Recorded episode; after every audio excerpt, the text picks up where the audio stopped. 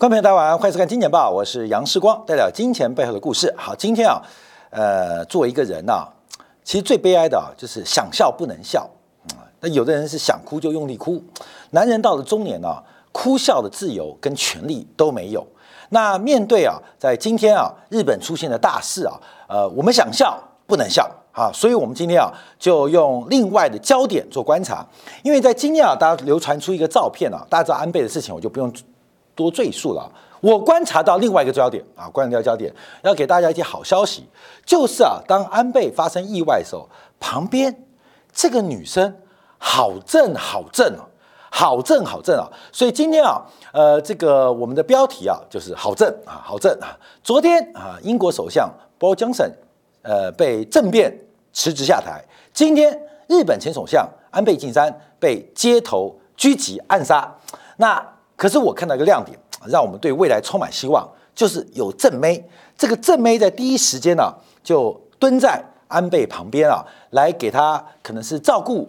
来给他安慰，甚至来做急救。所以今天啊，呃，这个我们呃要讲些笑话，让大家能够平复心情啊，平复心情。所以今天安倍这件事情，我们下一个标题好正啊，好正啊，因为这个女生好漂亮，好正。我们还看到一些美好的事物发生啊，所以安倍事情啊，好正好正。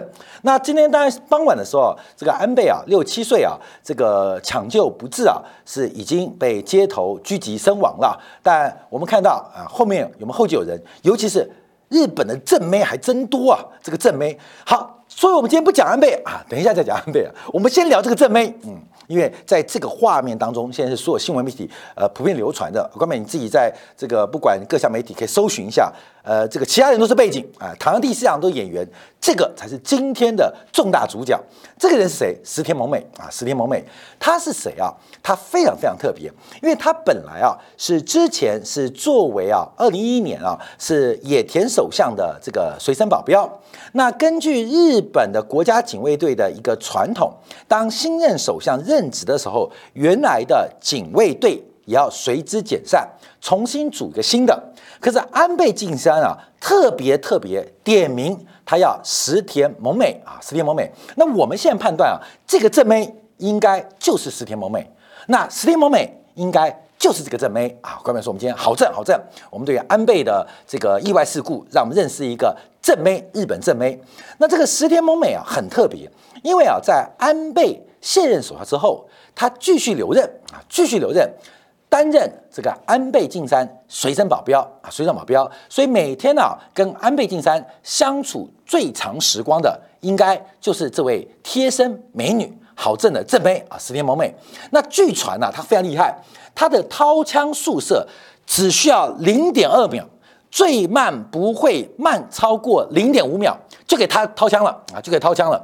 而且据说啊，他是一个武术高手，这是日本媒体报道的、哦，而且修习过多种失传的忍者术啊，忍者术，还会用上百种一般人想象不到的方法杀人啊，石田萌美好凶啊！除了正妹之外啊，他有女忍者的这个能力身份啊，掏枪只要零点二秒到零点五秒就可以保护保护他深爱中心的男主人安倍晋三。可是好像忍者啊，这个在今天的意外事故，呃，这个忍者啊，只能跪在旁边，嗯，大眼睛看着，嗯，你怎么躺着？你怎么还不等我零点二秒呢？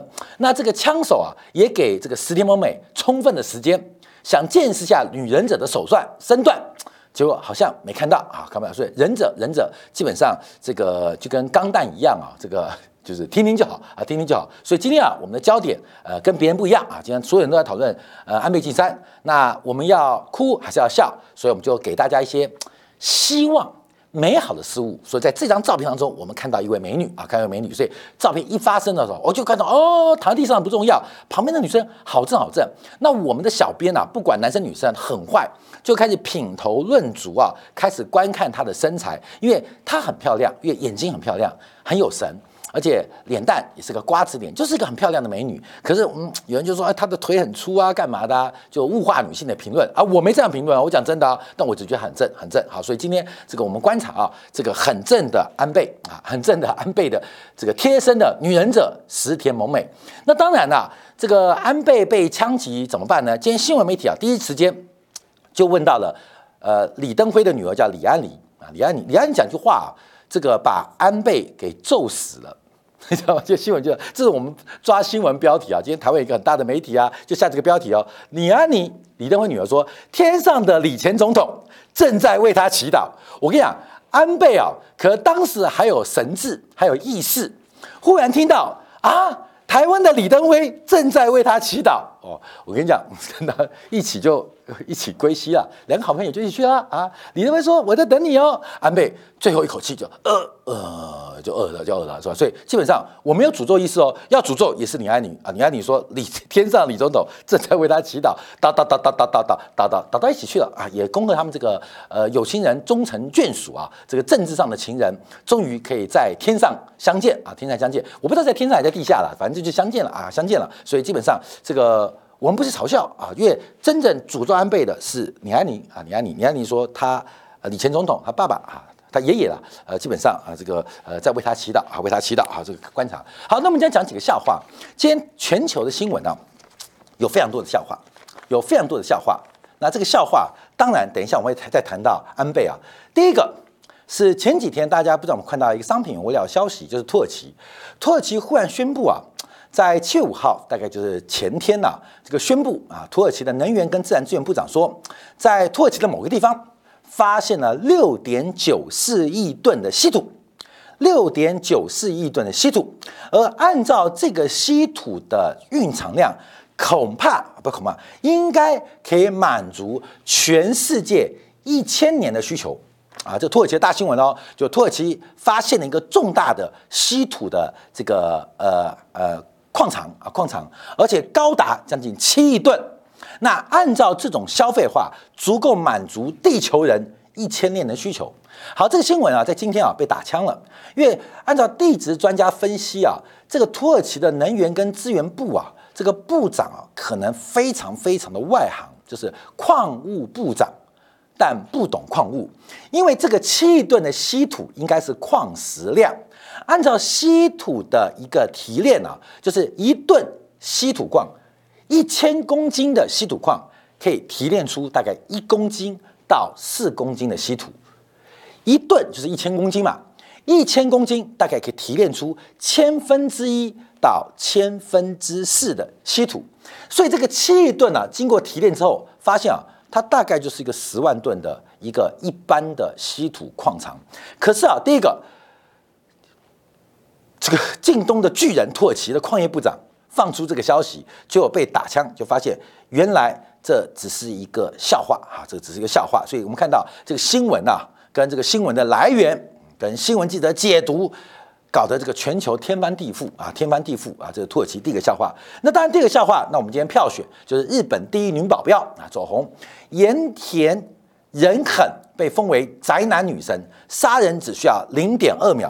那今天眼睁睁看的安倍晋三三秒被人家杀掉啊，杀被杀杀掉，所以瞬间倒地。那他身边的黑西装女子应该就是他的贴身女保镖，没有反应，他的呃。百种的忍者技巧，包括零点二秒掏下技术，完全傻掉啊！蹲，他蹲在地上，眼睛瞪大大的。嗯，你还好吗？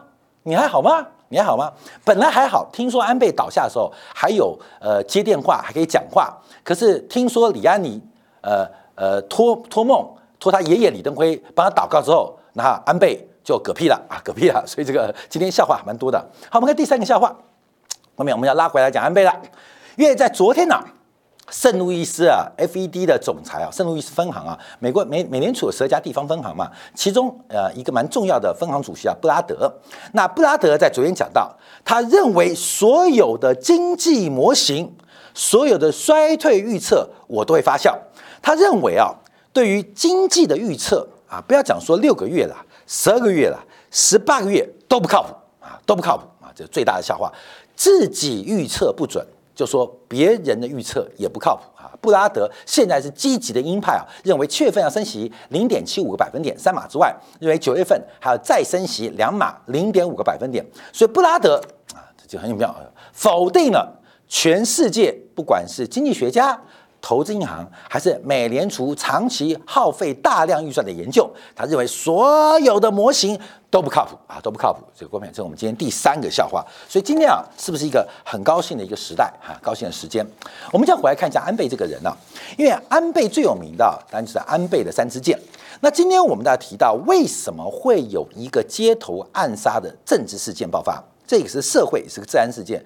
对于过去我们印象中非常安全、非常和平的一个日本的街头或日本的社会，怎么会出现这种暗杀的行动啊？甚至是街头这个枪击、枪决、前首相动作，这在现代文明社会是几乎是匪夷所思、不可相信的事件。为什么会发生？我们就要从故事的背景来做个说明。大家知道，因为安倍在去年的这个十一月份的时候，重新回到了自民党，掌控了自民党最大的派系亲和会。那安倍现在倒掉，当然会扯到另外问题，就是日本最大的派阀的会长，呃，被击毙啊，被枪决在街头啊，枪决在街头。那现在日本就跟意大利啊，四五十年前一样，西西里岛一样，这个日本政治跟墨西哥一样嘛。看到没有？就跟墨西哥一样，会在街头上被人暗杀给枪决掉，这是一个非常非常匪夷所思的地方。那日本的自民党，它内部的派阀跟权力应该会在一段时间进行重组，但这个重组很复杂，因为这个周末就要选议员了，参议院要改选了。所以参议院改选之后，日本最大的派阀在失去了安倍晋三这个最有能力募款的，也最有声望的，也是在日本宪政实施之后。在位最久的首相安倍晋三走了之后啊，不管权、不管名还是利啊，基本上都是非常能力很强大。走了之后怎么办？那我们就要回想到安倍的三支箭，带到我们今天的故事，看到现在为什么会出现那么大的波动。昨天啊，这个 Bo Johnson 啊啊也是被这个暗杀啊，被暗杀，真的暗杀是政治暗杀啊，就是被这个呃他自己的内阁。大规模的请辞、恐吓、威胁，把他给拖下台。那今天这个暗杀比较惨烈啊，在这个忍者女忍者保镖没有发挥忍者功力的时候，那不幸命丧街头。我们看安倍啊，最有名叫三支箭。安倍三支箭分成三块：财政政策、货币政策，还有包括了结构改革啊。关于这三个三三或这个安倍的三支箭呢，我们复习一下这个安倍的三支箭，还有包括日本经济走势。为什么会导致有人有一些社会的中坚力量啊？暗杀的这个人今年还四十二岁，应该是一个中坚力量，一个社会的中坚力量。四十岁就是有了经验，又有一定的能力，或有一定的看见，或有一定的成就。为什么会有日本的中坚力量？不是个年轻人的疯子，也不是个老年人，是日本的中坚力量会出来开枪来。暗杀安倍，而且他说他就是对安倍不爽。那我们就回来讲安倍的三支箭。第一个是财政政策，因为日本的这个呃赤字啊，在安倍二零一二一年就任之前，日本的政府赤字一度高达 GDP 的百分之六到百分之八。那安倍上台，他三支箭的第一支箭就是财政收缩。那在透过增持消费税从百分之五调到百分之八，再从百分之八调到百分之十之后，日本政府的税收大幅增加，也的确的使日本的财政赤字、财政赤字啊，从原来的百分之六到百分之八，降到二零一九年不到百分之三。所以安倍的财政收缩，在他担任首相将近三千个日子当中，是真的有效的降低了日本财政赤字的一个规模。第二个是宽松的货币政策，这个在安倍就任之前呢，日本央行的资产负债表占 GDP 的日本 GDP 的百分之三十。我们看到最新的数据啊，日本央行的资产负债表现在已经是日本 GDP 的百分之一百二十五。所以我们可以看到，日本是一个。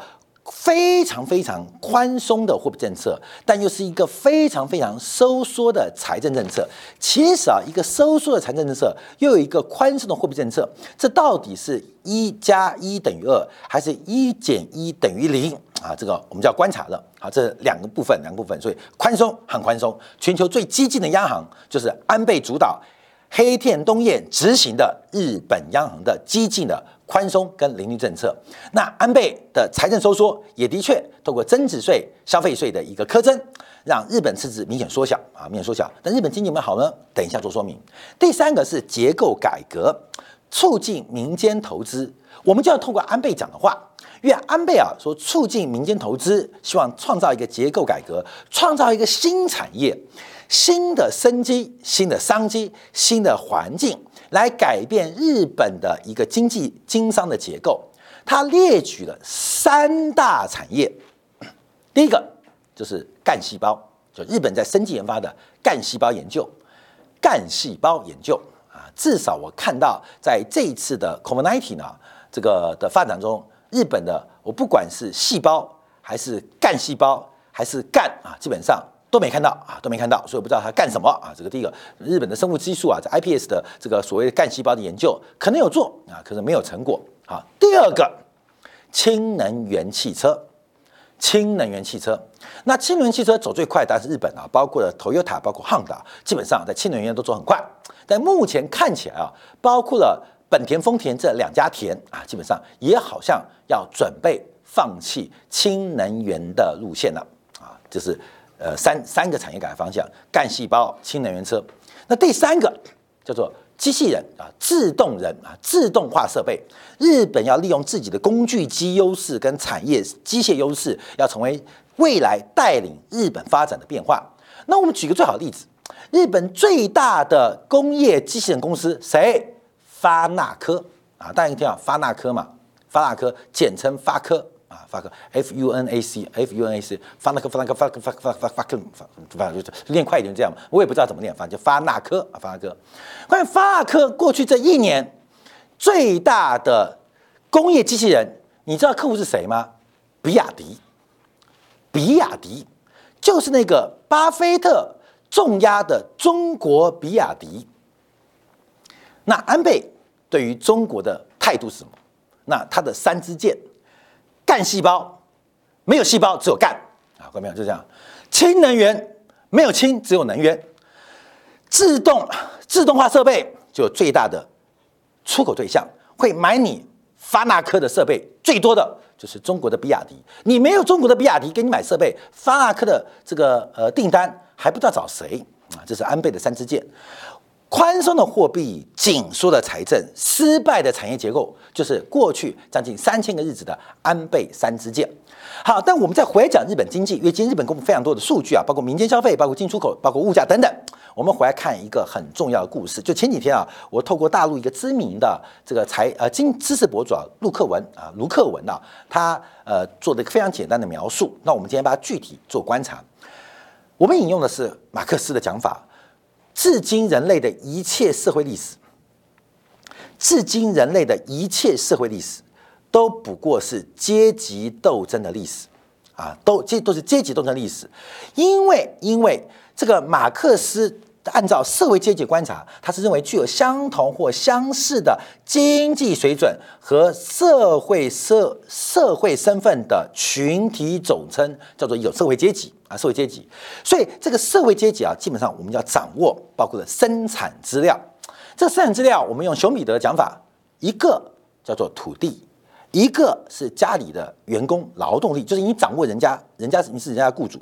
第三个是控制资本，这三大要素就叫做生产资料：土地、劳动力、资本。我们看看我们自己，光淼，你有多少地？你的地是按照平方米算的。还是按照平算的，真正控制定的啊是用公顷算的啊，是用几亩算的，那才叫做控制土地啊。你只有一个三十平、一百平方米的房子，你不叫做控制生产资料了。那个生产资料有的就是几万平、几百公顷、几十万亩，这叫做控制土地。劳动，各位，劳动。今天不要说你控制别人了，你就控制你老婆，你老婆控制你了。你们能管的就是彼此了，连小孩都管不住了。你控制什么劳动？可是你出去，你的老板，老板底下有总经理，总底下有协理、经理、乡理，管理的是一个副理啊。各位，你要你是劳动资本，你有一个两百万，你有个两千万，这叫做资本吗？那叫做货币，那不叫资本。所以生产要素的掌握能力决定了社会阶级。那按照人类历史的过程当中，啊，人类绝对不是公平的。透过优胜劣败的自然竞争，在透过社会制度的一个运行过程当中，生产资料会逐步的往上层累积，会往上层累积，而底下的人会逐步的失去资本，通货膨胀，你的货币没有购买力，逐渐的会失去土地，你从市中心搬到了市郊区，你会逐渐的失去劳动力，现在连小孩都不敢生，所以这个社会。过去人类的循环，它的阶级是一个，观众朋友注意哦，水平式的，我们都想往上爬。那古代有包括用科举啊，现代的中国有加入中国共产党啊，加入党员啊。有时候我跟大家报告，其实啊，这个中国历史没变啊，这个社会的上下流动就要透过很多的方法。以前是用科举制度，现在在中国就是入党嘛。那你说入党对我有没有帮助？你说有。不建议有，说没有也不能说没有。入党就是取得一个秀才的概念啊，所以只是名称改变。等到一千年之后，我们就看到历史的演变，中国怎么维持上下阶级的改变？以前就是底层的老百姓透过读书成为秀才，秀才参加考试，不断一层一层往上爬。那上面的人在不断不断的退休往下掉，所以形成一个社会流动。那现在中国社会流动，看到没有？就是党员嘛。党员就叫做秀才，你说有用吗？好像没什么用。你说没用吗？它是有用的，它是个秀才，是吧？关键就是流动。那西方国家搞的是民主选举，就是透过选举跟任期制，基本上出现一个上下流动。可观没有？我们看到安倍为例啊，安倍、安倍的爸爸、安倍的爷爷、安倍的外公，全部都是日本的首相或外交大臣。这个所谓的民主，所谓的选举，基本上已经不可能改变阶级流动喽。以台湾为例，也看清楚嘛。苏贞昌女儿在干嘛？在做新北市最好选的立法委员嘛。苏巧慧不就做这个社会阶级流动吗？那苏巧慧跟谁是好朋友？跟远东集团的徐旭东是好朋友嘛？阶级就固化喽。看到没有？徐旭东会理你屁。苏巧慧，你你屁啊！除了选举出来跑出来，阶级就固化了。可是这个阶级固化，在过去历史当中，最终会发生大革命，因为消费生产要素出现了极致不平的分配，它就开始革命。每次通过革命。重新改变阶级的分配，再透过社会精神文明跟物质文明的进步，再重新累积，再重新革命。所以传统的阶级是这样产生的啊，这产生也必然发生革命，跟对生产资料的争夺来进行一种斗争。所以为什么叫做无产阶级？就是要把所有的生产资料公有化。马克思的想法非常的乌托邦。假如我们把所有的生产资料全部公有化，那就没有阶级啦。为什么？因为阶级来自于掌握生产资料的多与寡嘛。所有生产资料全部共产，那人民大就变无产，那就再也不会革命，世界就可以永久和平下去。这是马克思的逻辑哦。好，但这个固化当然被西方资本家给。恶意的丑化啊，包括台湾用蒋介石恶意的丑化左派逻辑，所以，但你不能逆转的，就是社会的财富继续的累积，继续的集中。好，那怎么办呢？现在就有各式各样的社群媒体，干嘛？看没有？就我们提到的，本来这个世界啊是上等人、中等人、下等人，上等人就是上等人，中等人分九级，下等人。有十八层可以住啊，各位就是这样分的啊分。那当底下人受不了的时候，就开始往上做革命，或中层崩溃，所以中产阶级跟崩溃的时候，就开始出现社会的巨大变迁。可是掌握媒体的这些人，掌握发言权或掌握生产资料的人怎么办呢？为了避免社会的矛盾增加，把垂直的阶级改为一种身份认同。改为一种身份认同，本来是阶级论哦啊，我是小市民代言人，我是军工教代言人，我是年轻人代言人，这都是一个阶级哦。现在变成一种身份政治、身份认同，这个操作非常非常厉害。西方把这个操作啊，把整个底层的人、一般的死老百姓，对有些人死老百姓、呃愚蠢死老百姓，重新做身份的辨别，而这些死老百姓。就按照现在的价值观。对号入座，所以我们看到，包括什么 LGBT 啊啊多性别的一个意识形态，Me Too 啊，包括美国最近炒的堕胎啊，包括了黑人的命也是命啊。我们看到最近啊，这个今天啊，呃，把那个跪死那个黑人的警察被判二十一年嘛，就不断透过各式各样的方法，把原来水平的阶级的矛盾可能出现的斗争，变成一种身份认同。变成一种身份认同。好，那这跟安倍被刺杀什么关系？看没有？因为啊，不管你怎么糊弄老百姓，不管今天我没有，你是掉在哪一个圈套里面，我看很多保护小动物啊、爱护生命啊，各式各样的身份认同正在划分。这就是顶层权力者他的一个控制死老百姓的方法。我们要特别清楚哦，透过身份的认同感来回避。阶级矛盾跟对立的发生，嗯，可是我要讲什么？阶级的矛盾跟对立，它是一个自然变化，而身份认同是一个人造的标准。所以我们可以看到，哎，观众看到底日本怎么了？日本怎么了？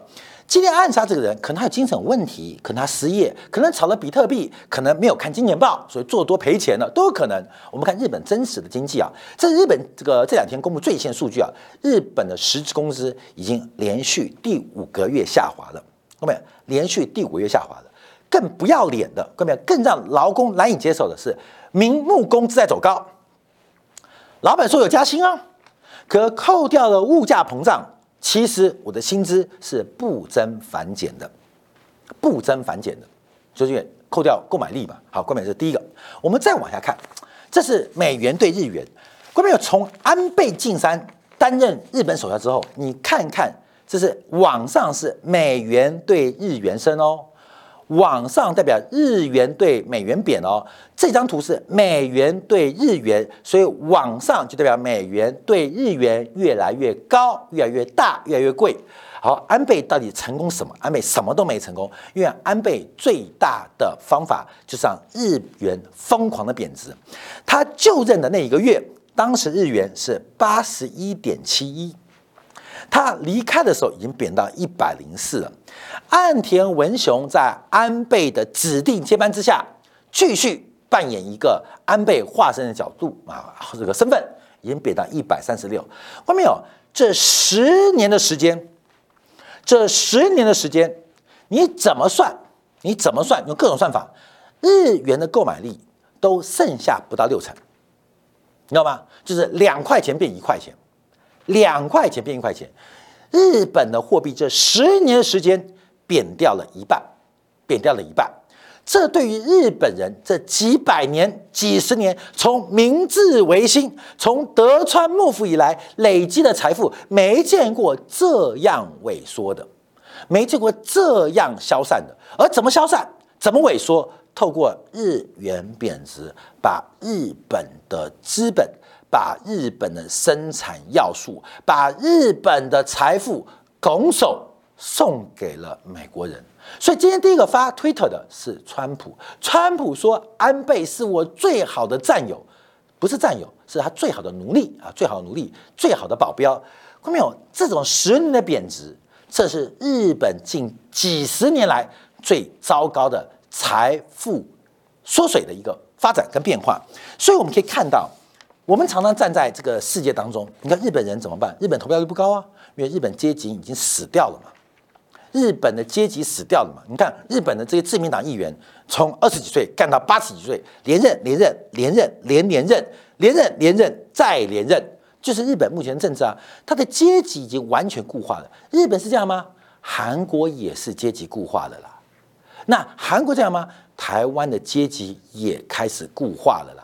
都开始固化了，所以这才是一个社会底层要往顶层反扑的力量，而这反扑就跟一次大战的爆炸爆发一样，这是一个意外事件，引发了整个欧洲大战。而这次安倍被刺杀，被刺杀是不是有引发这个变化发展？因为更现实的，而各位大家有没有听过这个图啊？叫做潘洛斯阶梯。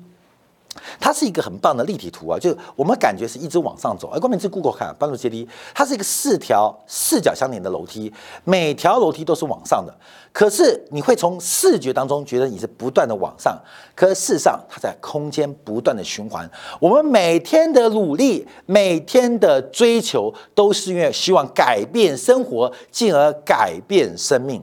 不管是改变生活还是改变生命，其实我们都掉在。